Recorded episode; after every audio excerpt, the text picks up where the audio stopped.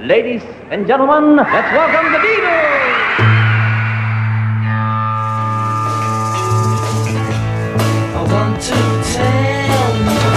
About the Beatles, der Podcast zu den Fab Four mit Malte Asmus. It's great, it's sold, it's the bloody Beatles, shut up. Das berühmteste Plattenstudio der Welt, direkt neben dem berühmtesten Zebrastreifen der Welt und beides verdankt seine bis heute ungebrochene Faszination einem Album, dem elften Studioalbum der Beatles und vor allem dessen ikonischem Cover. Abbey Road, die vier Beatles schlendern über den Zebrastreifen vor dem Studiogebäude. Jeder kennt's eigentlich, dieses Bild.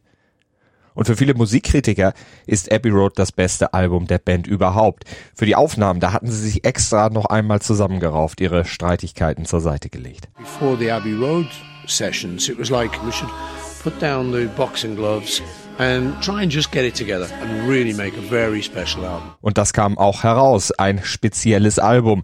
Wieder mal ein wahrer Schmelztiegel musikalischer Stile. Ein Tauziehen um Ideen, bei dem George Harrison diesmal nicht für möglich gehaltene Kraft entwickelte. Er wilderte in dem eigentlich Paul vorbehaltenen Balladenfach und stach mit einem absoluten Mega-Hit heraus. Keep that one. Mark it fab. Dazu zeigte John Lennon mal wieder seine kantige Seite, also musikalisch, und Paul McCartney, der schuf ein Medley, an dem sich auch bandintern die Geister schieden. Resteverwirrung, sagt John. I think it's junk because it was just bits of song thrown together, you know. Geniestreich nennt es Ringo. For me, one of the finest pieces we put together. Abbey Road ist ein Album, das fast nach einer Zigarettenmarke benannt worden wäre und dann als Schwanengesang der Beatles in die Annalen der Musikgeschichte eingegangen ist. Und ein Album, das John Lennon noch Jahre später gerichtlichen Ärger bescherte. Warum? Auch darum geht's heute. Ich bin Malte Asmus and I want to tell you about the Beatles.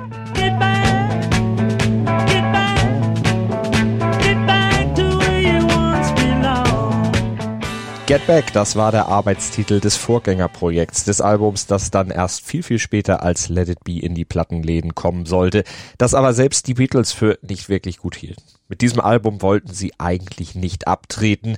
Wir nehmen es uns mal in der nächsten, letzten Ausgabe dieser Staffel vor. Get Back war deshalb gewissermaßen auch das Motto, unter dem die Arbeiten am elften Studioalbum der Beatles standen, also an Abbey Road, Get Back to the Roots quasi, nochmal was richtig Gutes abliefern. Und dafür Get Back to Abbey Road eben in die etablierten, angestammten Studios und Get Back to George Martin. I was very surprised when Paul rang me up one day and said, we want to make another album. We, we want you to produce it, really, this time. I said, I don't believe you, Paul. I've, I'm, I'm bruised over the last one. He said, no, really. He said, we, want to, we want all want to come into the studio and work with you again. I said, I will only work with you again if I can produce it the way we used to. He said, well, that's on. And that happened. And Abbey Road was a very, very happy album.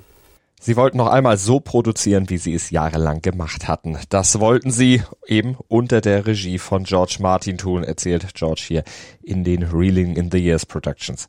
George Martin, ihr Produzent, der beim White Album nur eine kleine Rolle gespielt hatte, während der Sessions sogar einfach in den Urlaub gefahren war, weil er nicht gebraucht wurde. George Martin, den sie bei den Get Back Sessions fast schon ausgebotet hatten. Jetzt durfte und sollte er wieder mit dabei sein, aber er hatte Narben davon getragen von den letzten Alben. Er musste sich erst überreden lassen und er musste den Beatles erst das Versprechen abnehmen, dass sie sich tatsächlich seiner künstlerischen Leitung unterwerfen wollten, beziehungsweise ihn zumindest teilhaben lassen am kreativen Projekt. Alle wollten an einem Strang ziehen, alle wollten noch einmal ihr Bestes geben, es den anderen beweisen, künstlerisch natürlich an den Instrumenten, nicht wie zuvor im verbalen Streit. Vielleicht wollten sie das aber auch so abziehen, weil es zwar keiner genau wusste, aber alle irgendwie ahnten, dass es wohl die letzte gemeinsame Arbeit, das letzte gemeinsame Album werden könnte.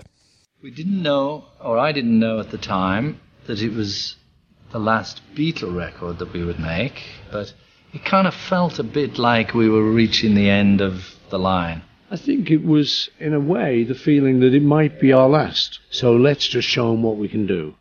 Doch obwohl alle mit Lust und Eifer an die Sache gingen, begann alles erstmal mit Problemen, Problem technischer Natur. Denn während die Beatles weg waren, weg von den Abbey Road Studios, sie hatten ja zum Beispiel die Get Back Session in ihrem eigenen Studio aufgenommen bei Apple, da hatte die EMI in Abbey Road technisch aufgerüstet, das alte Vierspur-Equipment eingemottet und durch modernere Achtspur-Technik ersetzt. Doch die brachte jetzt ein Problem mit sich. Der Sound der Beatles, der klang nämlich plötzlich ganz anders, als sie es gewohnt waren, erinnert sich Jeff Emmerich, der Toningenieur. The new mixing console was the TG desk, and which was EMI's first transistorized mixing console. Um, and because over the years we'd been want, wanting, you know, various things to be available to us, like, like selectable equalization, which we never had before. And on the TG desk, it had a limiter and compressor on every channel, and it was it was just amazing. Except when we started to do the Abbey Road album, we couldn't get the same snare sound or the bass drum sound or the guitar sounds or even some of the vocal sounds because of the, the limitations of, in those days, I guess, of the transistors against the tube equipment. So for the first three days, everyone was sort of, you know, down, down in the dump sort of thing because we, we weren't getting what we expected to get. But then after, you know, there were suggestions that we bring the Red 51 mixing console back in, which was impossible. So it was an accepted fact that this was going to be our, our new mixing console. But that, and within a few days, it was just accepted as this is the, the, the new, new sound. But it gave us the luxury of being able to record drums in stereo for the first time. Klarer Soundunterschied, denn Röhren und Transistoren, die klingen nun mal einfach unterschiedlich und damit mussten sich die Beatles erstmal arrangieren. Taten sie aber und sie gingen dann trotzdem ans Werk und klangen ganz anders als noch zuvor auf den letzten Alben, aber rein soundtechnisch muss man sagen, vielleicht am klarsten und am besten ever. Gleich geblieben war dagegen die Tatsache, dass Paul McCartney mal wieder die treibende Kraft hinter dem Album gewesen ist und auch wieder mit einem ganzen Sack neuer Songs angerauscht kam. Allerdings war es diesmal nicht möglich, die Aufnahmesessions auch konzentriert am Stück durchzuziehen, sondern die Produktion des Albums, die vollzog sich in Etappen.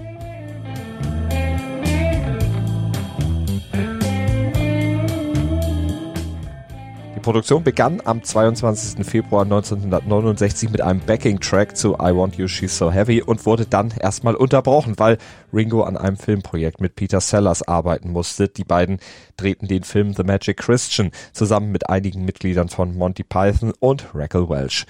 Dann wurde am 6. Mai an ersten Ideen zu You Never Give Me Your Money gearbeitet, ehe es wieder eine achtwöchige Unterbrechung gab ehe dann erst wirklich ernsthaft mit den Arbeiten am Album weitergemacht werden konnte. In dieser Zeit hatten dann auch noch John und Yoko einen Autounfall. Am 1. Juli 1969, da waren sie von einem Besuch bei Johns Tante zurück nach Tittenhurst gefahren und auf der Fahrt, da passierte es. John musste dann mit 17 Stichen im Gesicht genäht werden, wurde aber schnell wieder gesund, verpasste aber trotzdem den Beginn der Aufnahmesessions. Und bei Yoko, da hatte es dann noch ein bisschen länger gedauert mit der Heilung, mit dem Resultat, dass in den Abbey Road Studios ein Krankenbett für Yoko bereitgestellt wurde, sodass sie trotz allem an Johns Seite bei den Aufnahmen sein konnte. Man hängte ihr sogar ein Mikro übers Bett, damit sie mit spontanen Einfällen zum Album beitragen konnte. Man war auf Seiten der Beatles also sehr bedacht darauf, eine möglichst freundliche Atmosphäre zu schaffen, alle Disharmonien, die rund um die Band zu der Zeit eigentlich herrschten, möglichst draußen vor den Studiotüren zu lassen. Was natürlich nicht bedeutete, dass alles nur Friede, Freude, Eierkuchen war, aber es verlief alles deutlich friedlicher als noch beim weißen Album oder in Teilen bei den Get Back Sessions, zu denen wir ja in der nächsten Folge dann noch ausführlich kommen. Zumindest ist bei Abbey Road niemand kurzzeitig aus der Band ausgestiegen oder einfach in den Urlaub gefahren. Und heraus kam dann ein Album, das am 26. September 1969 in UK in die Läden kam, das am 1. Oktober in den USA Verkaufsstart hatte und das natürlich auf beiden Märkten auf die Eins sprang. In UK, da blieb es dort elf Wochen am Stück, dann nochmal sechs Wochen nach Weihnachten und insgesamt hielt es sich ganze 81 Wochen überhaupt in den Charts. Und auch in den USA, da stand es elf Wochen lang ganz oben, hielt sich 83 Wochen in den Top 200.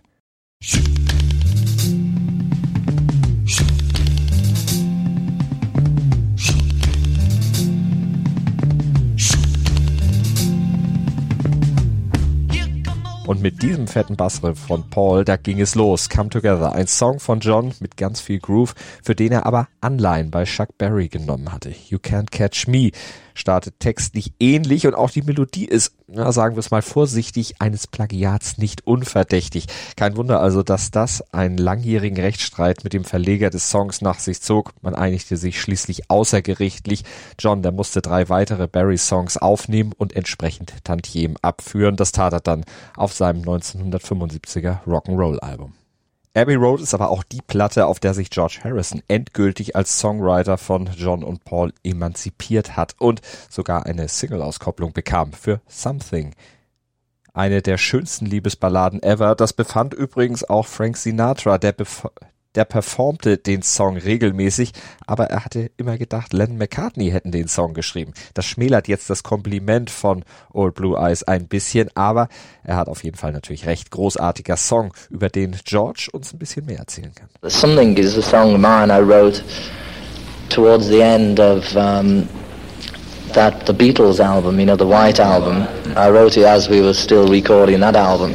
But I never finished it off. I could never think of words for it. Mm. And um, also because there was a James Taylor song called Something in the Way She Moves, which is the first line of that. And so then I, I thought of trying to change the words, but they were the words that came when I first wrote it. So in the end, I just left it as that and just called it something. It's nice. It's probably the, the nicest um, melody tune that I've written. Dem ist nichts hinzuzufügen, die Melodie ist einfach toll und auch der Bass, der ist auch eigentlich toll, weil er kontrapunktisch arbeitet, dem Song fast schon eine zweite Melodie gibt. Paul gibt hier wirklich alles, aber an einigen Stellen vielleicht auch ein bisschen zu viel. Da übertreibt er es dann auch etwas.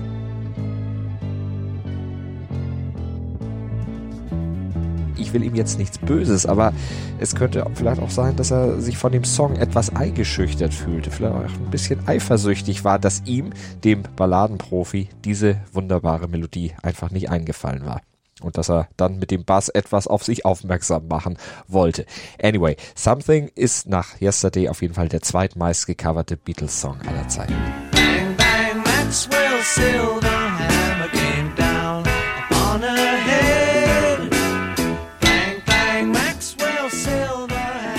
Maxwell's Silverhammer, ein McCartney-Song, von dem er selbst komplett überzeugt war, quasi eine Art Herzensprojekt von ihm. Ein Song, dessen Text von einem mordenden Irren handelt, der mit einem großen Hammer Leute erschlägt. Maxwell's Silverhammer eben. Für Paul hatte der Song aber noch eine zweite Ebene. Der Hammer war für ihn eine Analogie für Ereignisse, die quasi aus dem Nichts passierten, für Dinge, die ohne Vorwarnung einfach schrecklich schief gingen. Und diese Ideen, die verpackte er dann in seinen lyrischen Text und quasi als Gegensatz dazu in eine Melodie, die eher einer Kinder-TV-Serie entsprungen war.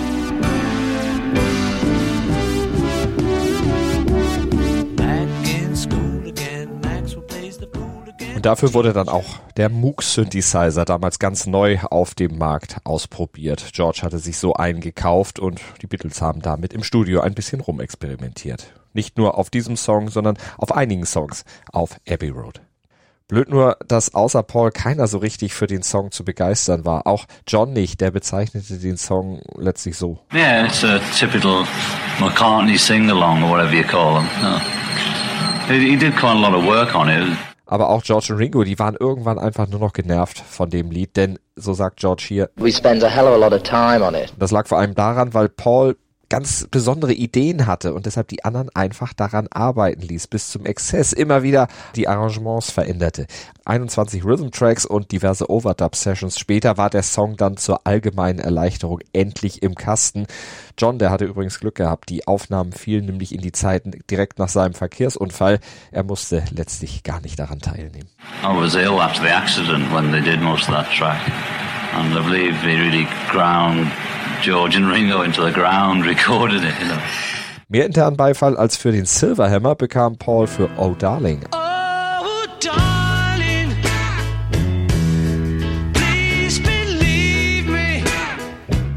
Eine Doo-Wop-Nummer, klanglich an die 50er, ein bisschen im Stil alter Rock'n'Roll-Hits angelehnt, ein bisschen Blues kommt noch dazu, aber alles mit einem etwas moderneren Touch und vor allem Pauls Stimme. Dank der ist dieser Song wirklich herausstechend.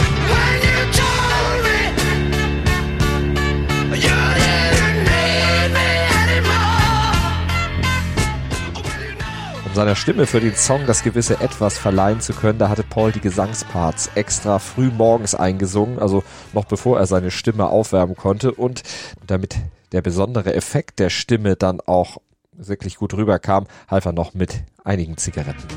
I like to be under the sea in an octopus's garden in the shade.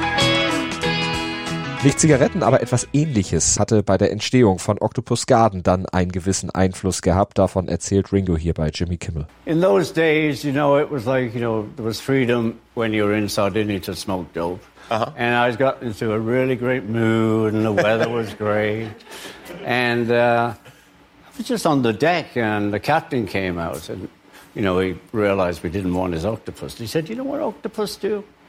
They find on the ocean bed pretty rocks and tins, actually, that have been thrown from other boats. And they put like a garden around them.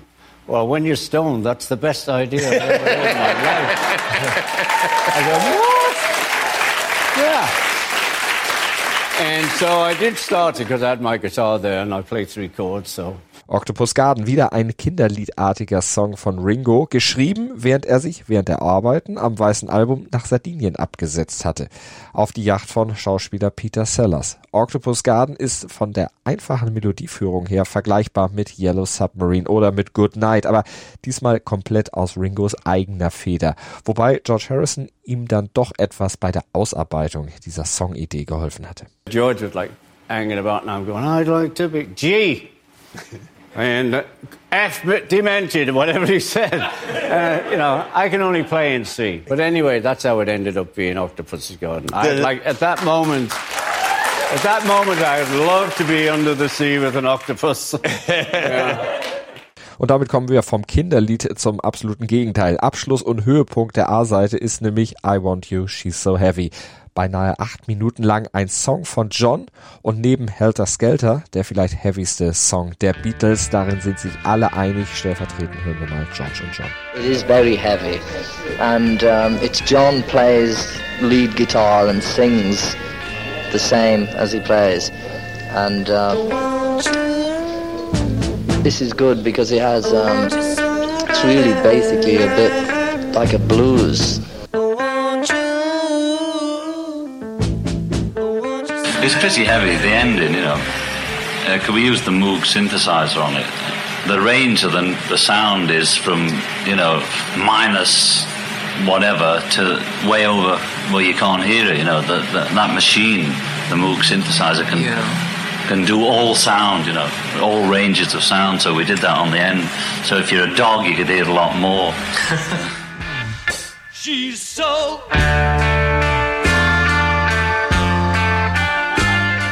Das geht schon in Richtung Art Rock. Es startet als langsamer Blues, steigert sich immer mehr dank John an der Leadgitarre und dank Pauls sich emporschlängelnder Bassfigur.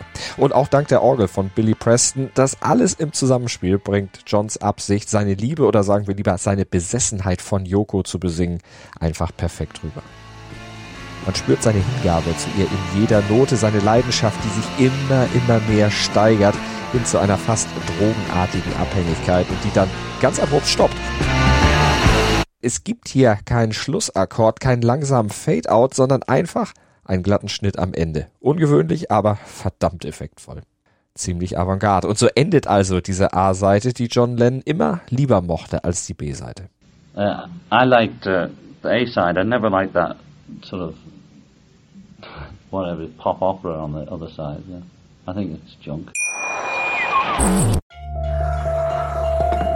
Vernimmt sich, was man will, dann wilde Gerüchte entstanden. Fast nichts davon stimmt. Tatort.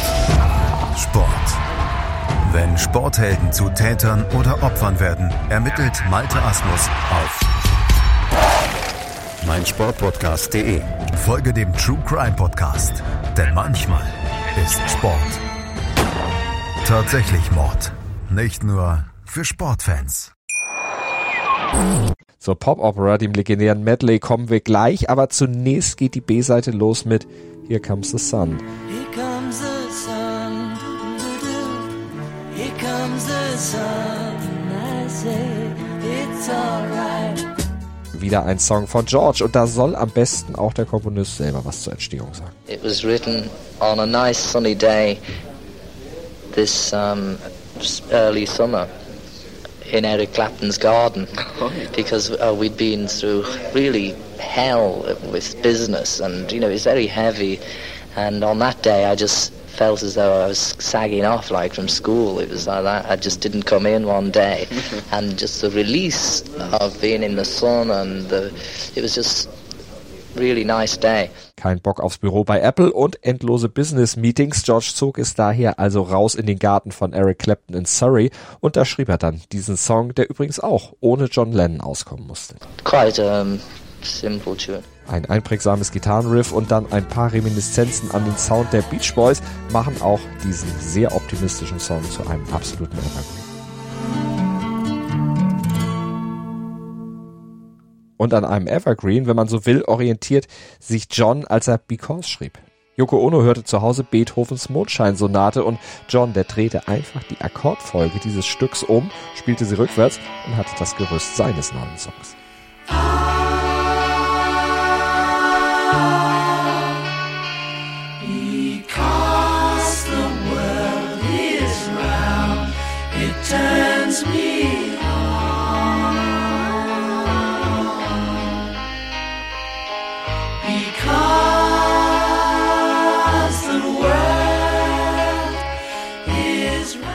23 Takes waren für den perfekten Backing-Track nötig. Dazu kamen noch drei Gesangsharmonieschichten, die die Beatles overdubbten. Aber sie hatten ja acht Spuren zur Verfügung. Das ging ja wunderbar. Ja, und dann ging's auch zur von John so verhassten Pop-Opera über, dem 16 Minuten langen Medley aus insgesamt acht Songs, bei dem mehrere Songfragmente wirkungsvoll und ja auch meisterhaft verbunden worden sind. Die Credits gebühren hier Paul und George Martin für Idee und Umsetzung. Und los geht das Medley mit Pauls You Never Give Me Your Money.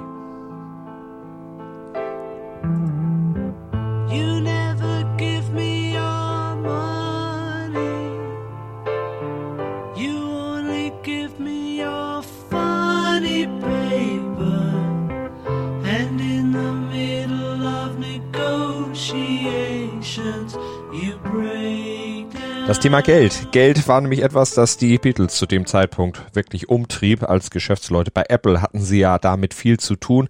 Und natürlich beim Streit mit Alan Klein, ihrem neuen Manager, der Mann, der übernommen hatte und den Paul McCartney ablehnte.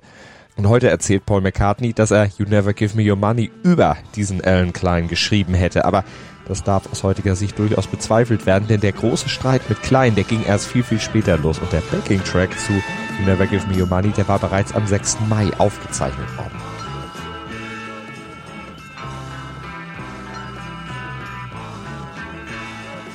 You Never Give Me Your Money geht dann über in Sun King. Es folgt Mean Mr. Mustard, Polythene Pam, She Came In Through the Bathroom Window, Golden Slumbers, Carry That Weight und dann das Ende, The End. Ursprünglich hatten alle diese Songs nichts miteinander zu tun. Es waren Fragmente, alte Songideen, die John und Paul zusammenwarfen. It was also a good way of getting rid of bits of songs we'd had for years, you know. Das schildert John hier wenig enthusiastisch. Ihm war das alles zu künstlich, zu konstruiert und auch zu künstlerisch. Nicht diese einfache, handgemachte Musik, die ihm eigentlich mehr vorschwebte. It was a competent album like Rubber Soul in a way, you know. I mean, it was uh, together in that way, but it uh, it had no life really. Also es war nicht seins, aber das bedeutet ja nicht, dass die Idee und auch das Medley dann schlecht war, beziehungsweise nicht schlecht umgesetzt war. Es ist sogar musikalisch und textlich ziemlich clever gelöst worden. George Martin und Paul, die verbanden nämlich diese unterschiedlichen Teile zum Beispiel dadurch, dass sich Motive innerhalb dieses Medleys wiederholten und dass die handelnden Personen auch in Beziehung zueinander gesetzt wurden, erzählt John hier. Paul would say, "Look, we've got 12 bars here, let's fill it in, and we'd fill it in on the spot. The, the bit, my contribution to it is uh, Polythene Pam and here, uh, Sun King and me and Mr. Mustard, so we just juggled them about till it made vague sense. And in Polythene Pam, I mean Mr. Mustard, said his, sister Pam, and originally it said his sister Shirley in the lyrics, so I changed it to Pam and make, make it sound like it had something to do with it. Sun King, das war auch ein Song aus Johns Feder. Kurz bevor er den geschrieben hatte, hatte er eine Biografie von Ludwig XIV. gelesen. Und das war wieder mal eine John-typische surrealistische Nummer, inklusive eines spanischen Wortsalats, der aus Jux einfach eingestreut wurde. Cuando para mucho miedo.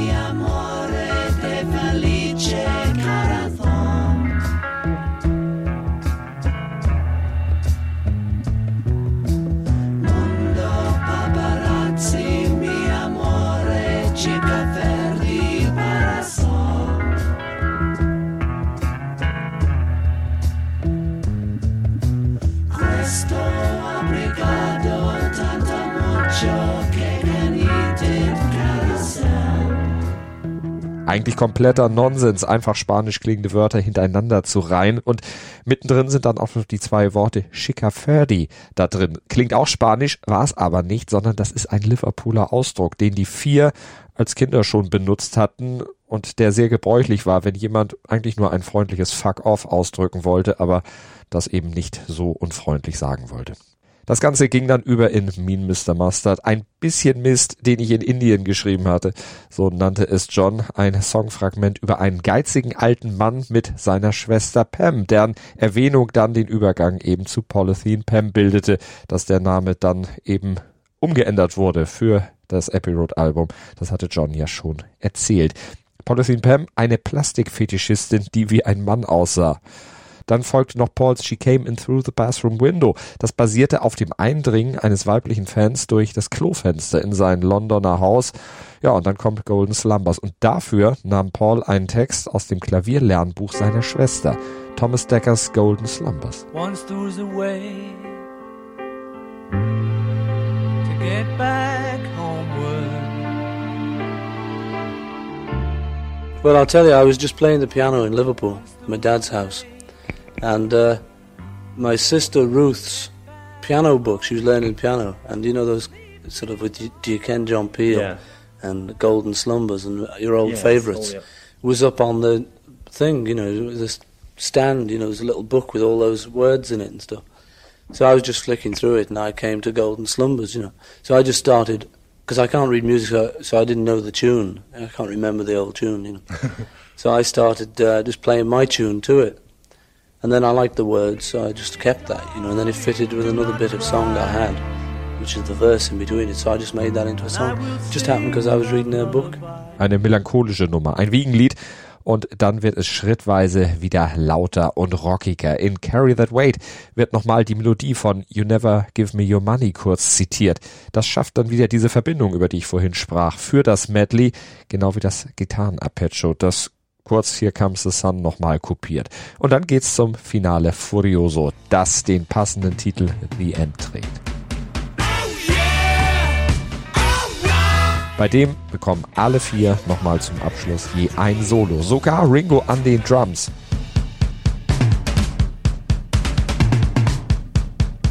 Das war etwas solieren, darauf hatte er eigentlich nie große Lust gehabt, aber er ließ sich hier für diesen Track erweichen und haute richtig einen raus.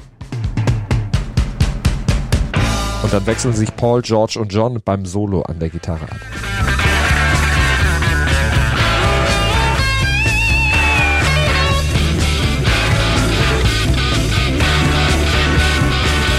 Und das alles endet mit der Message, die fast einem Nachruf gleichkommt.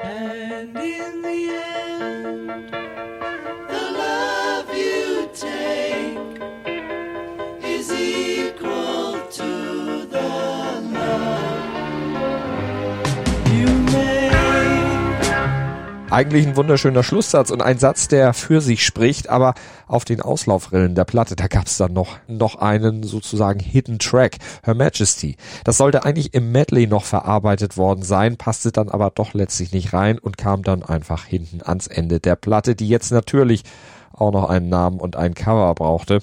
Vorschläge dafür wurden viele gemacht. Der Arbeitstitel des Albums, der lautete übrigens Everest. Inspiriert von der Zigarettenmarke, die Jeff Emmerich rauchte. Auf der Packung, da war nämlich die Silhouette des Mount Everest abgebildet. Und das Bild, das gefiel den Vieren, aber sie hatten keine Lust zum Mount Everest zu fliegen, um ein passendes Coverfoto zu schießen.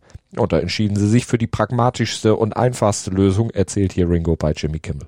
We would sit round, not only for the Abbey Road cover, but for many covers, we'd sit round, we got to go up Everest and, you know, dive off and they can shoot us.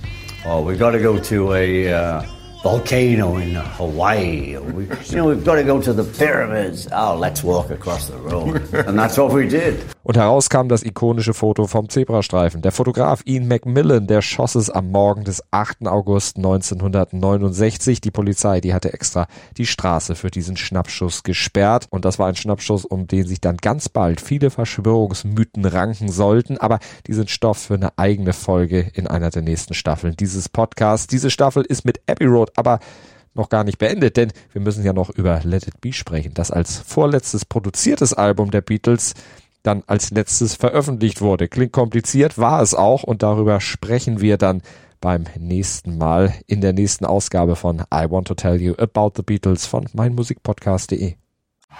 Dir hat dieser Musikpodcast gefallen? Dann abonniere, bewerte und empfehle ihn weiter. Mein Musikpodcast.de, Deutschlands erstes Musikpodcast-Portal. Von ABBA bis Zappa. Hast du selber einen Musikpodcast und willst ihn bei uns kostenlos hosten? Klicke einfach meinmusikpodcast.de slash meine-podcasts. Meinmusikpodcast.de, Deutschlands erstes Musikpodcast-Portal.